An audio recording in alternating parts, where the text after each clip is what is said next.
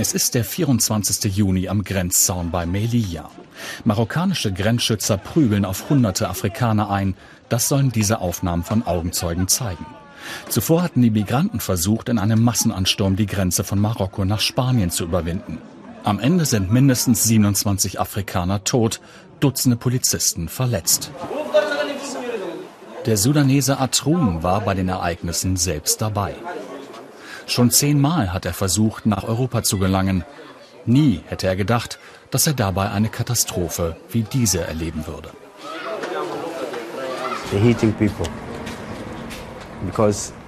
Sie haben einfach auf uns eingeschlagen und gesagt, dass das die letzte Warnung sei. Sie können es selbst sehen. Die meisten hier haben noch Verletzungen, die haben sie sich doch nicht selbst zugefügt. Sie schlagen sogar noch weiter auf dich ein, wenn du am Boden liegst. Sie hören erst auf, wenn du bewusstlos bist und dich nicht mehr bewegen kannst. Inzwischen hat Atrun in einer verlassenen Schule in Casablanca einen Schlafplatz gefunden. Marokkanische Sicherheitskräfte haben ihn und andere Sudanesen hier, hunderte Kilometer von der Grenze entfernt, ausgesetzt. Aber auch den spanischen Polizisten macht Atrun schwere Vorwürfe.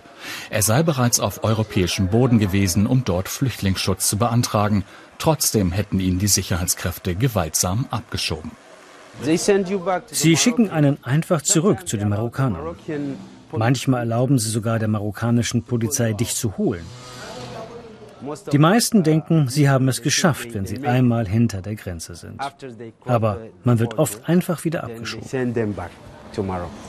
Auf der anderen Seite der Grenze in Melilla hat Lokaljournalist Javier Angosto alles mit angesehen.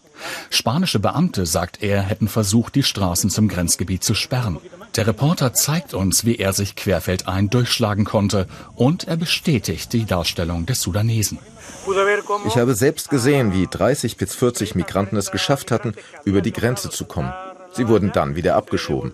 Keiner hat die Chance bekommen, einen Asylantrag zu stellen. Ein Vorgehen, das gegen das Völkerrecht verstoßen würde. Die meisten Migranten kamen aus dem Sudan und dem Tschad, beides Länder, deren Einwohner gute Aussichten auf Asyl haben. Wir treffen den Regierungschef der Region zum Interview und konfrontieren ihn mit dem Vorwurf. Es mag den einen oder anderen Fall gegeben haben. Es gibt so viele Versuche, die Grenze hier zu überqueren. Wir sind eben alle besorgt. Der Krieg, der Anstieg der Getreidepreise, die Hungerkrisen, das hat alles spürbare Auswirkungen. Melilla, eine Stadt mit rund 90.000 Einwohnern, ist einer der wenigen europäischen Orte, die eine direkte Landgrenze mit Afrika haben. Regelmäßig versuchen Menschen über den zwölf Kilometer langen Zaun zu klettern. Diejenigen, die es schaffen, steuern meist das zentrale Auffanglager der Stadt an. Hinter den hohen Mauern dürfen wir aber nicht drehen. Und auch keiner der Migranten möchte vor der Kamera sprechen.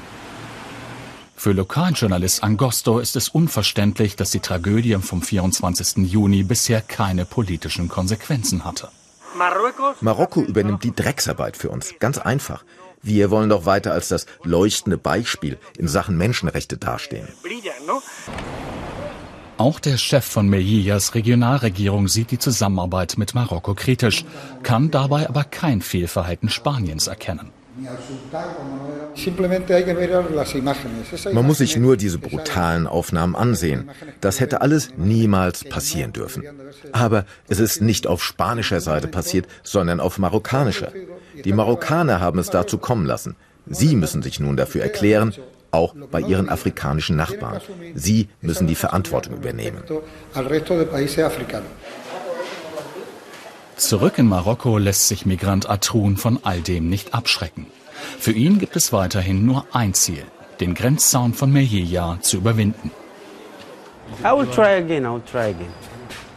Ich werde es einfach wieder und wieder versuchen. Wir haben nichts zu verlieren. Im Sudan gibt es keine Möglichkeit, sich frei zu entwickeln, selbst wenn du studiert hast. Du hast nur die Wahl, zur Armee zu gehen oder eine illegale Arbeit zu suchen. Atrun und die anderen versuchen, mit Lebensmittelspenden von Nachbarn irgendwie über die Runden zu kommen und so lange auszuharren, bis sie es irgendwann nach Europa schaffen.